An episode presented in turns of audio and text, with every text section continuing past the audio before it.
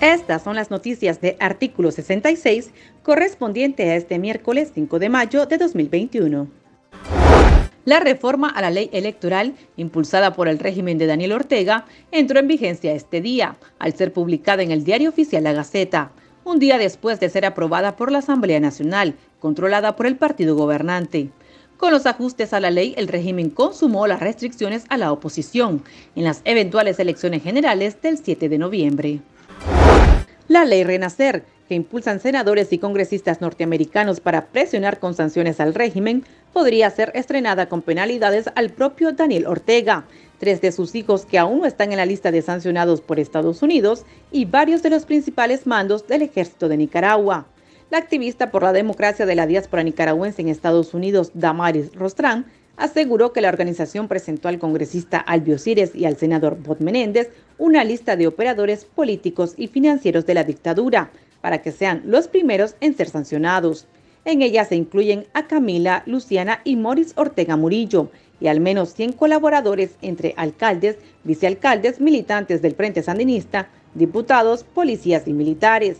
Se espera que la ley sea aprobada entre mayo y junio. La subsecretaria interina para Asuntos del Hemisferio Occidental del Departamento de Estado de los Estados Unidos, Jolie Chung, declaró que la nueva ley electoral de la Asamblea Nacional defrauda al pueblo de Nicaragua y no convence a la comunidad internacional. Mediante un mensaje emitido en su cuenta en Twitter, la funcionaria estadounidense indicó que el Consejo Supremo Electoral está altamente parcializado y advierte que Nicaragua se encamina a elecciones viciadas, a menos que se implemente un proceso libre y transparente que respete la voluntad de la gente. El periodista Luis Galeano, conductor del programa Café con Voz, que actualmente se encuentra exiliado en Estados Unidos, aprovechó su participación en el Foro Defensa de la Democracia en las Américas para interpelar al secretario general de la Organización de Estados Americanos, Luis Almagro, y llamarlo a que empuje la aplicación de la Carta Democrática Interamericana contra Nicaragua. Galeano criticó al delegado de la OEA por tener doble rasero con Daniel Ortega y le expresó su inconformidad por su poca beligerancia en la crisis sociopolítica de Nicaragua. El periodista solicitó que desde ya se declaren los comicios como fraudulentos.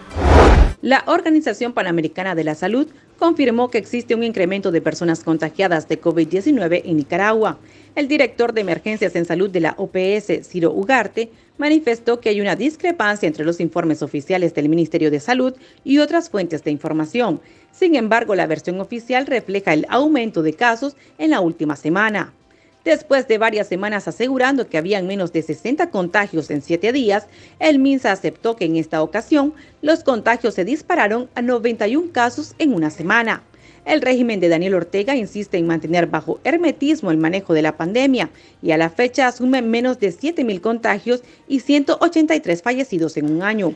Por su parte, el Independiente Observatorio Ciudadano asegura que hay más de 14.000 casos sospechosos, mientras la cifra de fallecidos por neumonía o sospechas por COVID-19 supera las 3.000 personas.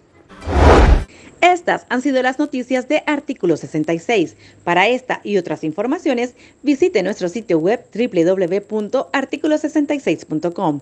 Síganos en Facebook, Twitter e Instagram y suscríbase a nuestro canal de YouTube. Les informó Gabriela Castillo.